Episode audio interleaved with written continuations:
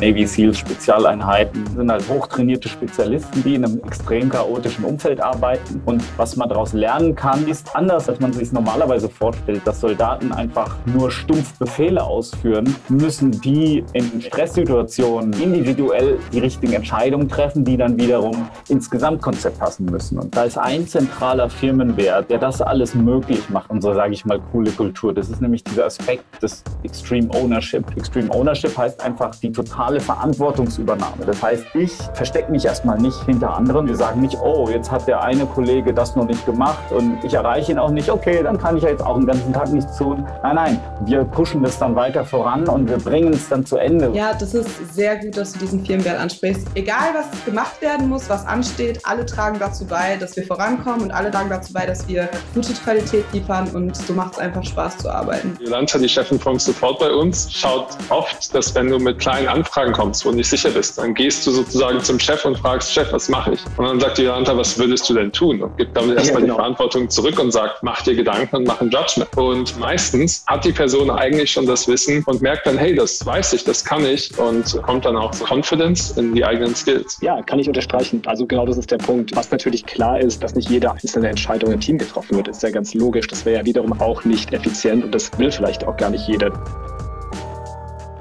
Ich würde gern auch noch mal was zu den Werten äh, zusagen. Und zwar, jede Firma definiert Werte für sich ein bisschen anders. Also wir bei Digistore, wir sind sehr, sehr pragmatisch und sehr, sehr anwendungsorientiert. Also wir fragen immer, okay, was ist der Anwendungsfall und wie geht es besser? Und was Werte angeht, da, da hast du im Prinzip zwei Möglichkeiten als Firma. Das eine ist, du machst halt mal, ich sag mal, die, die Geschäftsführung trifft sich und äh, macht dann ein, ein, eine, eine schöne Collage und überlegt sich, okay, was wären denn schöne Buzzwords und Werte könnten dann sein, ähm, ja, sowas wie äh, exponentielles Wachstum oder ähm, was weiß ich, Weltherrschaft, um es jetzt mal ein bisschen äh, karikaturistisch äh, zu formulieren. Und bei uns werden Werte so verstanden, das hatte ich gelernt von Jack Welch, als einfache, einfache praktische Handlungsanleitung, die für jedermann gilt. Also quasi Handlungsunterstützung. Und die, die, diese Werte, die dürfen halt nicht nur gelten für Copywriter in der Marketingabteilung, sondern die sollen halt auch genauso die Techniker betreffen oder die Supporter.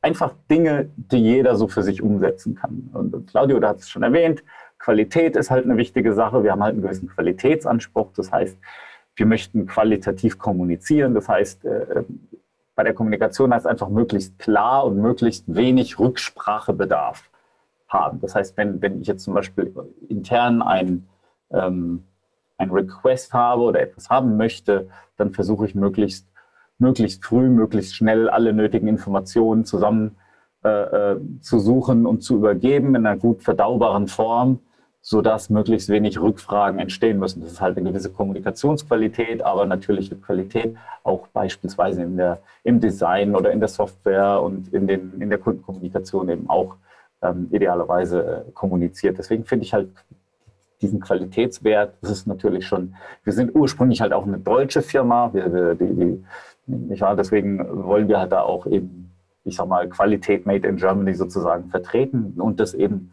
eben halt auch weltweit. Ähm, wir haben auch diesen, diesen persönlich, wie du richtig sagst, persönliches Wachstum als weiteren Wert. Das hatten wir auch schon bei den Six Human Needs, aber es ist auch wirklich ein Firmenwert. Natürlich legen wir darauf ähm, Wert darauf, dass jeder auch wachsen will. Warum? Weil wir es A für natürlich halten, weil wir einen anderen Wert haben, der Happiness heißt. Also wir wollen auch, wir wollen Happiness anstreben und den hast du halt nur durch persönliches Wachstum auf Dauer. Du kannst nicht nur auf der Stelle treten und dann happy sein. Das, das ist schwierig. Natürlich, der eine möchte mehr Abwechslung und mehr Abenteuer und der andere ist happier, wenn, wenn alles ein bisschen ich sag mal, gleichbleibender ist, aber insgesamt ähm, gibt es halt immer diesen Aspekt des persönlichen Wachstums. Eine wichtige Sache, die wir eben auch machen, um die Qualität der Kommunikation zu erhöhen, ist ein wichtiger Wert bei uns, der eben von jedem gelebt wird, das ist Clarify, Verify. Und das ist eben ein Wert, den, den ich persönlich bei Tony Robbins gelernt hatte auf, auf einem Business Mastery Kurs. Das ist sozusagen so das Nummer eins Geheimnis, deine, also eine richtig gute Arbeit abzuliefern und das, das Zusammenleben, aber auch das Zusammenarbeiten mit deiner Umwelt sozusagen zu optimieren, wenn du einfach Dinge, die du verstanden hast, die du dann tun sollst oder umgekehrt, die jemand anders für dich tun soll, einfach ganz nochmal kurz klarstellst, wenn du dir nochmal die Zeit nimmst und es einfach nochmal klarstellst. Und da gehört zum Beispiel Prozesse schreiben auch dazu, so wie du eben erwähnt hast. Es ist dann einfach nur nochmal klargestellt, wie es laufen soll, weil du könntest es ja auch einfach in schnell einer WhatsApp-Voice-Nachricht an, an die Leute schicken, aber wenn es schön aufgeschrieben ist und dokumentiert ist, dann ist es halt einfach klar und dann ist es halt verifiziert und schwarz auf weiß, was natürlich dann insgesamt, äh, insgesamt alles stressfreier macht. Ne? Ähm, dann aus meiner Sicht, Effizienz ist eh klar. Wir wollen halt Ressourcen schonend, aber auch schnell arbeiten. Die Sache ist, gerade bei intelligenten Leuten, die wollen halt Effizienz. Weil wenn du zum Beispiel eine stumpfe Säge hast und du willst einen dicken Ast durchsägen und dann stundenlang schwitzt, das ist einfach dumm. Ja, das ist einfach dumm. Es ist besser, die Säge einfach zu schärfen und sich die, die extra Stunde dafür zu nehmen und dann halt hinterher acht Stunden zu sparen. Außer ja. es ist gleichzeitig dein Workout und du kriegst den Baum durch mit der Stundensäge und musst nicht mehr ins Fitnessstudio. Dann ist es wieder effizient. Das ist richtig. Aber dann ist es ein Workout. Ja, ja, dann ist es beides gleichzeitig. Ich bin immer ja. Fan davon, sowas zu vereinen. Okay, Aber, gegen, Gegenfrage, ist, ist ein Workout, das nicht gemacht wurde, dann das effizienteste? Stimmt. Nee, aber nochmal zu dem, zu diesem äh, Punkt Effizienz. Ich finde, der passt sehr gut mit dem Punkt, den du äh, oder irgendwer von euch vorher schon mal besprochen hatte. Und zwar ähm, dieses, dass wir uns aussuchen können, wie wir bei Digistore arbeiten, dadurch, dass wir remote sind. Wir können zu Hause für bestimmte Aufgaben uns einschließen und werden von niemandem gestört, machen unser Slack auf und ähm, äh, aus und ähm, ja, schreiben unsere, unsere Copy oder was auch immer unsere Task gerade ist oder wir haben halt einen Call, so wie jetzt, und brainstorm für eine Stunde, weil es gerade effizienter ist für die Task. Oder auch, wenn wir nicht gerade fixe Calls haben, wenn ich mal ein totales Mittagstief habe, dann mache ich halt den Laptop aus, wenn ich mir merke, dass mein Kopf nicht mehr funktioniert und setze mich dafür zwei Stunden abends hin oder fange am nächsten Morgen früher an. Und das kann ich mir erlauben. Ich kann maximal effizient arbeiten durch die Freiheiten, die Digistore mir gibt. Und mir es immer so zusammenbasteln, dass ich maximal effizient bin. Und äh, ja, das ist auch noch was, also auf der einen Seite ist Effizienz ein Firmenwert, man sollte dieses Effizienzdenken mitbringen, aber wir bieten auch die Plattform, es maximal auszuschöpfen und das ist was, was mir sehr gut gefällt. Ja, absolut. Also Effizienz heißt ja auch eben nicht, dass du einfach hergehst und von morgens bis abends perfekt in diesem Zeitraum, diese acht Stunden versuchst, in ein, zwei Blöcken abzuarbeiten, sondern dass du halt auch die Freiheit hast zu sagen, jetzt gerade nehme ich mir hier die Zeit. Oder wir haben auch Kollegen mit Kindern. Ne? Wie ist der Mehrwert, also auch jetzt mit Corona und geschlossenen Kindergärten, einfach enorm. Und ich, die, die können halt sich das einteilen. Und wenn ich, wenn ich, dazu was sagen will, ja? also das, was wir da reden, das gilt auch außerhalb von Corona-Zeiten. Also wir ja, haben absolut. Call, natürlich, äh, sage ich ganz offen, während Corona-Zeiten äh, aufgenommen. Aber das, was, worüber wir gerade reden, existiert, existierte auch vor Corona-Zeit und wird auch nach der Corona-Zeit ähm, existieren. Ja. Man an vielleicht auch nochmal sagen, dass alles, was, was, wo die Firmen jetzt ad hoc etwas umstellen, das haben wir halt alles schon ewig gemacht. Also wir hatten, es kam Corona und wir hatten natürlich, ist es eine sehr harte Zeit und privat ist es ne, eine absolute Achterbahnfahrt, aber von der Arbeitsweise außerhalb von dem Fakt, dass wir halt noch viel extremer wachsen, weil unsere, unser Dienst viel mehr gefragt ist. Die Arbeitsweise an sich hat sich bei uns ja null geändert und das, ich glaube, da sind wir einer der, eine der ganz, ganz wenigen Firmen in Deutschland, bei denen das wirklich der Fall war. In den USA wahrscheinlich schon mehr, ähm, besonders wenn man richtig Silicon Valley oder so guckt. Aber in Deutschland, glaube ich, sind wir der absolute First Mover, dass man wirklich 100% remote arbeitet und wir nichts umstellen mussten, trotz der aktuellen Situation. Das ist schon beeindruckend. Ja, um ehrlich zu sein, ich hatte immer ein leicht schlechtes Gewissen, dass wir eine Remote-Firma sind und irgendwie alle so verstreut sind, weil ich natürlich auch immer auf Silicon Valley geschaut habe und gesagt habe, okay, das, was die machen, das muss so der Goldstandard sein und dann müssen wir irgendwo eine gigantische Zentrale bauen. Das sieht doch eh cool aus. Aber das, das fällt ja alles in sich zusammen und alle müssen dann sofort nach Hause und ins Homeoffice äh, quasi während, während solcher Zeiten, wie wir sie im Moment gerade erfahren. Und jetzt ist quasi aus der Not eine Tugend geworden. Jetzt können wir sagen, oh, haben wir schon immer so gemacht, das ist ja voll cool. Also wir müssen gar nichts ändern. Wir müssen eher gucken, was machen wir dann genau anders in der Freizeit. Aber jetzt vom Arbeiten her, ähm, ich sag mal, das, das, was sich bei mir vom Arbeiten her geändert hat, ist, ich gebe ehrlich zu, ich, ich lebe etwas regelmäßiger. Dadurch, dass ich jetzt weniger zum, auf Geschäftsreise bin, gehe ich halt viel früher schlafen und lebe halt regelmäßiger. Das heißt, ich kann halt schon für mich sagen, dass mein Lifestyle ein bisschen gesünder geworden ist. Aber so natürlich der Arbeitsalltag ist, ähm, ist sehr ähnlich. Ne? Ja, also das kann ich nur unterschreiben. Ich meine, es hat sich, man hat es halt auf Arbeit nicht gemerkt. Man hat es einfach nicht gemerkt. Also es ging weiter, es wurde sogar mehr. Also der Grad an Variety ist auf einmal auch angestiegen, weil ähm, die natürlich auch erstmal irgendwie handeln mussten. Äh, ein schnell wachsendes Unternehmen, es hat ein schnell wachsendes Unternehmen, wir mussten halt klarkommen damit, dass auf einmal Zehntausende unseren Service wollten, weil sie halt ne, entweder ähm, sich umorientieren oder vielleicht auch berufliche Schwierigkeiten hatten oder einfach satt hatten, eingesperrt zu sein, ohne was zu tun. Und das, ähm, das war herausfordernd. Das war, so ein, das war so ein Problem, was wir halt auch lösen mussten, das wir immer noch lösen. Ähm, aber auf der anderen Seite, es funktioniert halt gut, weil ja, du hast halt deinen Laptop, du hast den Internetanschluss, du ähm, musst nicht zur Arbeit fahren, du ähm, hast Flexibilität bei der Arbeitszeit, also nicht in so einem Grade, dass du nur samstags und sonntags jeweils 20 Stunden arbeitest und dann deine 40 gemacht hast, aber du hast halt, du hast halt eine gewisse Flexibilität und ähm, ja, das macht es halt möglich.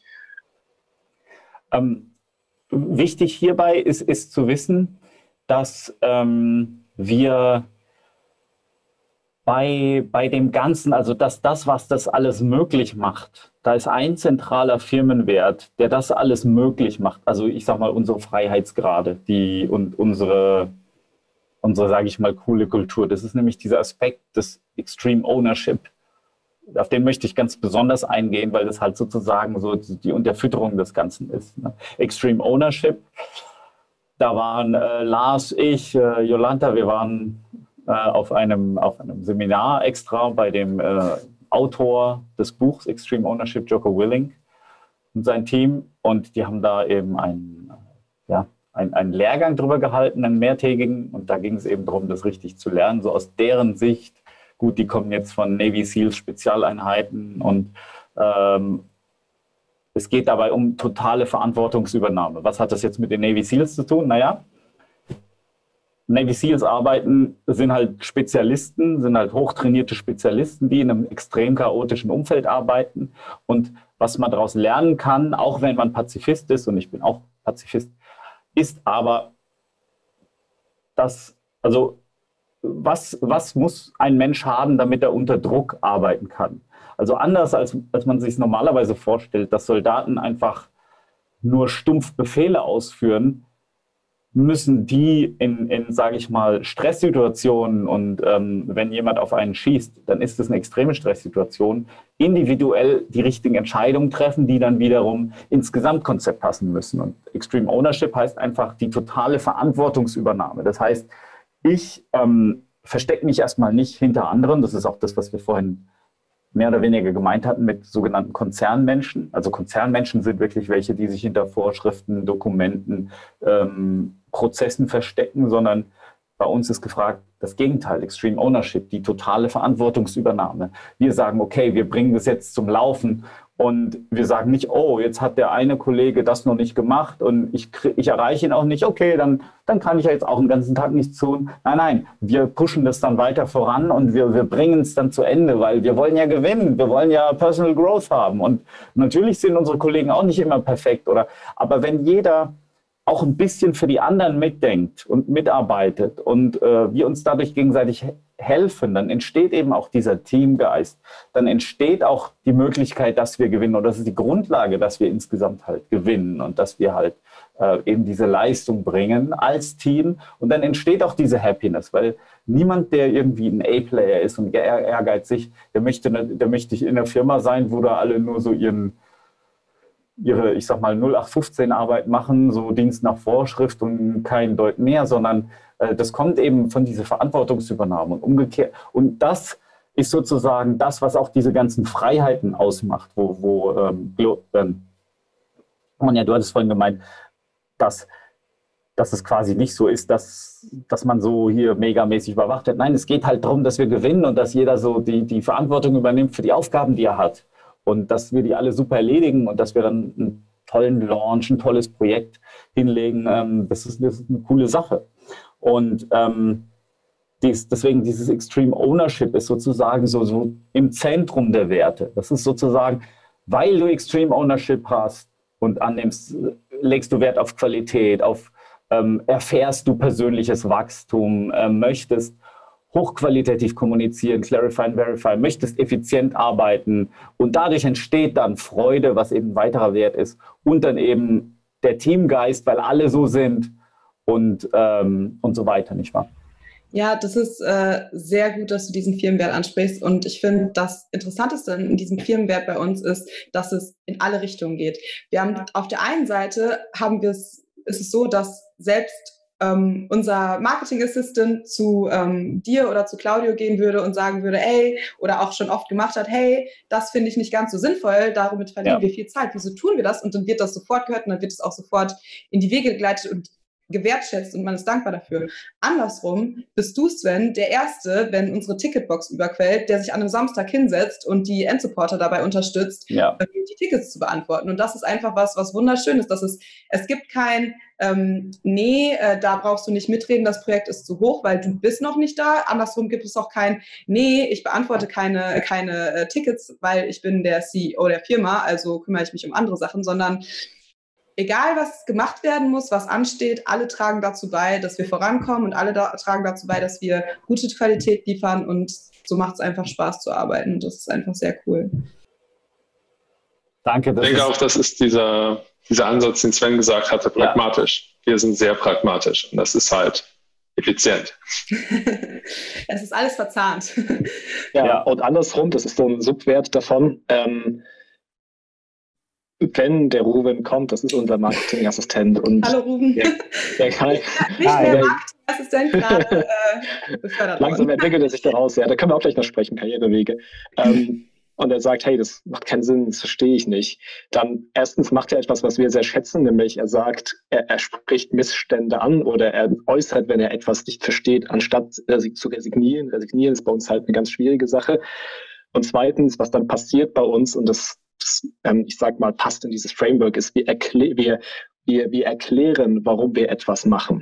Also ja. das, was du, was du hier immer mitbekommst, immer, ist, es gibt immer das Warum. Es gibt, es gibt die rhetorische Frage, egal mit wem du sprichst. Man könnte fast schon sagen, wie willst du einen Digisto-Mitarbeiter erkennen? Ja, ganz einfach. Er sagt etwas und dann sagt er, warum?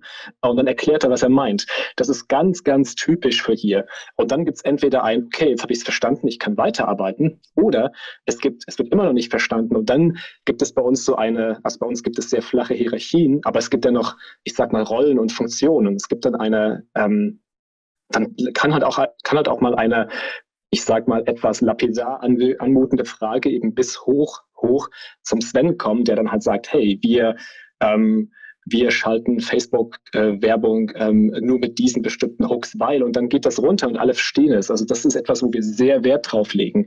Und ähm, was halt nicht funktioniert, ist halt dieses Resignieren oder dieses Verantwortung woanders hin abgeben oder auch Ausreden. Äh, ich bin Ausreden sind Lügen, sage ich, aber ist jetzt meine Meinung, ähm, steckt ein bisschen mehr dahinter. Ähm, aber das, das gibt es halt bei uns nicht und das wirst du nie finden in der Zusammenarbeit mit uns. Das ist halt sehr, sehr wichtig. Und deswegen, Sven, ist es halt ganz berechtigt ein fundamentaler Wert. Ja. Äh, ich, ich finde auch wichtig zu ergänzen, Fehler machen ist okay. Wir sind nicht perfekt. Ja. Wir machen auch Fehler. Das ist auch in Ordnung. Also niemand erwartet hier, dass, dass man so absolut perfekt ist. Aber was wir erwarten, ist, dass wir aus Fehlern lernen und Verbesserungen konstant implementieren, kontinuierliche Verbesserungsprozesse haben. Wir haben zum Beispiel so einen Retrium-Call, wo wir sozusagen äh, immer, immer schauen, wie, wie liefen die Sachen so. Ähm, wir synchronisieren uns sehr gerne. Wir haben eben Wochenziele etc. Das ja. trägt alles dazu bei, dass das alles flüssiger und ordentlicher läuft und dass wir eben als Team das Gewinnen ähm, im Sinn haben. Ja. Ähm, ich möchte kurz da auch noch ergänzen, das wichtig, ein wichtiger Aspekt, auch ein wichtiger Wert bei uns ist die Direktheit, Ehrlichkeit und Transparenz.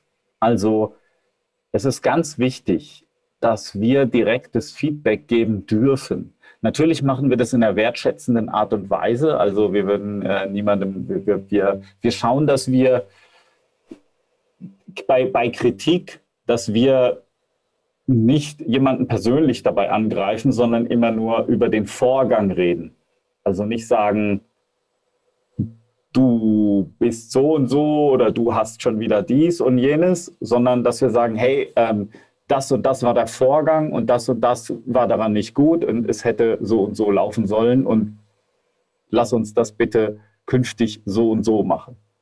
Das ist eine ganz wichtige Sache, eben den, den, den Vorgang, einen Ablauf von, also auch einen vergangenen Ablauf, der schiefgelaufen ist, von dem Menschen persönlich eben zu trennen, um eben niemand, äh, ja, um, um, damit sich niemand unnötig auf den Schlips getreten fühlt. Ne? Ähm, aber diese Transparenz muss gegeben sein. Aber, weißt du, aber ich muss meine Meinung sagen dürfen. Weißt du, ich muss direkt sagen dürfen, wenn ich was nicht gut fand. Das, das muss erlaubt sein. Und das, das ist auch nicht bei jedem. Es gibt Leute, die, die mögen das einfach gar nicht. Und es gibt sogar Kulturen, wo man das nicht darf. Das, das funktioniert bei uns nicht. Ne?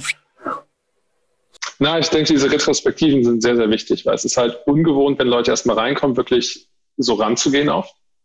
Aber es ist halt absolut nicht diese Ecke von, ich muss mich rechtfertigen, ich muss mich verteidigen, ich muss Schuldzuweisung machen, sondern wirklich, wir kommen gemeinsam hin und schauen, dass es passiert. Das ist die Realität. Das ist das Thema. Was können wir lernen? Was können wir anders machen? Was können wir ausprobieren? Und was war vielleicht einfach okay? Und äh, es gibt jetzt nicht die Pflicht zu sagen, jemand war schuld oder jemand hat was falsch gemacht, sondern es ist wirklich, wir kommen zusammen ran, um ein Problem zu lösen und zu verbessern. Und das ist halt echt äh, cool, wenn man da reingekommen ist.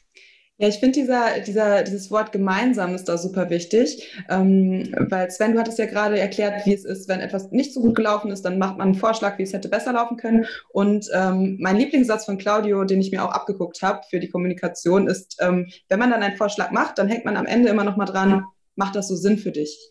Und so hm. holt man setzt man nicht der anderen Person eine bessere Lösung vor, sondern man guckt zusammen, ist es eine Lösung, ist es eine, eine Verbesserung des Prozesses, äh, der sich für alle gut anfühlt, der für alle Sinn macht, wo alle das Gefühl haben, okay, ich habe jetzt irgendwie das abgestimmt, irgendwie dazu beigetragen und beim nächsten Mal werden alle den viel lieber befolgen und äh, mit einem besseren Gefühl, weil alle sich abgeholt fühlen und ja, alle sozusagen an einem Strang ziehen und es ist nicht dieses, einer hat was falsch gemacht, einer sagt, wie es richtig geht, sondern es ist ein gemeinsames Verbessern. Und ähm, ja, ich mache auch sehr viele Prozesse bei uns im Team und ich muss schon sagen, ich freue mich fast schon immer, wenn natürlich ne, ähm, nicht so schwerwiegende, aber wenn ein Fehler passiert, weil dann weiß man, dieser Fehler ist jetzt passiert, jetzt war es nicht so schlimm, den dokumentieren wir in unserem Prozess und der wird nicht wieder passieren. Und das ist halt super cool. Fehler, die noch nicht passiert sind, die können noch passieren. Fehler, die passiert sind, dokumentiert sind, die passieren einmal und dann war es das. Also im Bestfall. Es gibt natürlich Ausnahmen, aber natürlich sehr selten. Ja, das ist voll cool. Wenn ich jetzt ein Zuhörer wäre und ein Gegenbeispiel sortiere, dann würde ich fragen, ja Moment, das, das kann ja nicht sein, dass das alles immer, ich sag mal, in der, in der Gruppe entschieden wird. Wird es ja auch nicht ausschließlich. Was, wenn jetzt sozusagen zum Beispiel die Geschäftsführung eine Meinung hat, okay, das ist doch keine gute Idee. Oder jemand anders eine Meinung hat und mit dem Abteilungsleiter redet und sagt, hey, keine gute Idee. Und dann sind halt ein paar Leute, die denken, es ist eine gute Idee und es sind ein paar andere Leute, die denken, es ist keine gute Idee. Dann wäre die Frage, ja, was passiert denn dann? Ist es schon mal passiert? Wie, wie läuft es dann ab? Vielleicht kann, kann da jemand was zu sagen. Also generell kann ich sagen, dass wir immer dafür sorgen, dass ähm, alle Leute, die ähm, betroffen sind, auch geupdatet werden. Wir haben dafür, wir arbeiten mit Slack und wir haben Gruppenchats oder wir haben regelmäßige, je nachdem, ob es eine Sache ist, die ein Pro Projekt betrifft oder eine Sache ist, die ähm, zum Beispiel ein Team betrifft. Wir haben regelmäßige Calls, ähm, zum Beispiel einmal in der Woche im Team oder für ein Projekt in der heißen Phase dann öfter als einmal die Woche oder einmal die Woche, aber auf jeden Fall regelmäßig. Und es wird sichergestellt, im besten Fall sogar doppelt, dann im Slack-Channel und nochmal im, im Team-Call, dass ähm, die Leute, für die eine Information, ein Update, eine Änderung von irgendwas wichtig sind, ähm, dass die auch abgeholt werden. Cool. Ja, kann ich unterstreichen. Also genau das ist der Punkt. Ich meine, ähm, was natürlich klar ist, dass ähm, ich sag mal, dass nicht jede einzelne Entscheidung im Team getroffen wird, ist ja, ist ja ganz logisch. Das wäre ja wiederum auch nicht effizient und das will vielleicht auch gar nicht jeder, dass jede irgendwie alles, dass er in allem mitreden kann. Ähm, aber ähm, klar werden, werden Entscheidungen halt auch einfach mal getroffen und ähm, ähm, der, der Punkt ist halt auch hier, der Punkt ist hier, wenn, wenn du eine Entscheidung triffst, beispielsweise, hey, ich wünsche mir jetzt, ähm, ich wünsche mir jetzt diese Kampagne, die halte ich für eine gute Idee, bitte lass uns die machen. Ähm, dann kommt auch wieder das, dann kommt nämlich das, hey, warum wollen wir das eigentlich und warum ist das sinnvoll?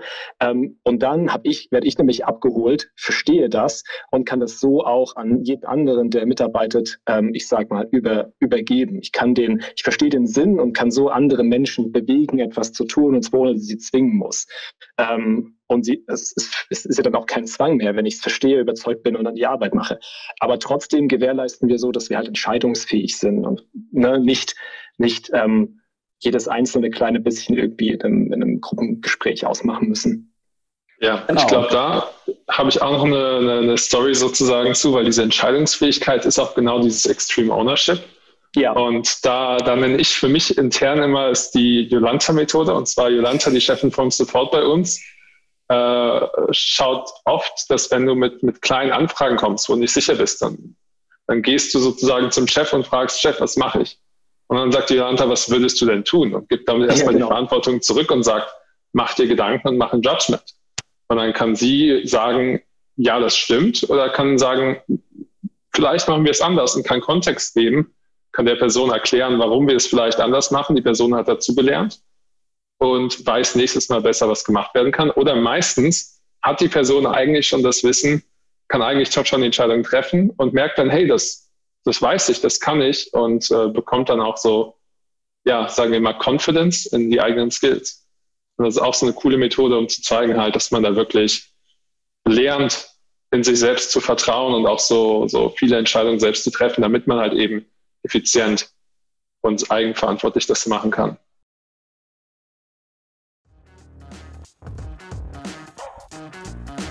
Diese Fähigkeit, Anforderungen aufnehmen, geordnet weitergeben, sauber kommunizieren, immer freundlich in Kundenkontakt sein und einfach denen ein gutes Gefühl zu geben, ist schon mal sehr viel wert, wenn du als Account Manager bei uns einsteigen möchtest. Es ist so eine Stelle, die eben mehrere Disziplinen gewissermaßen vereinigt. Einerseits mit Menschen umzugehen, zu kommunizieren, aber auch gleichzeitig keine Angst vor Technik zu haben, logisch denken zu können,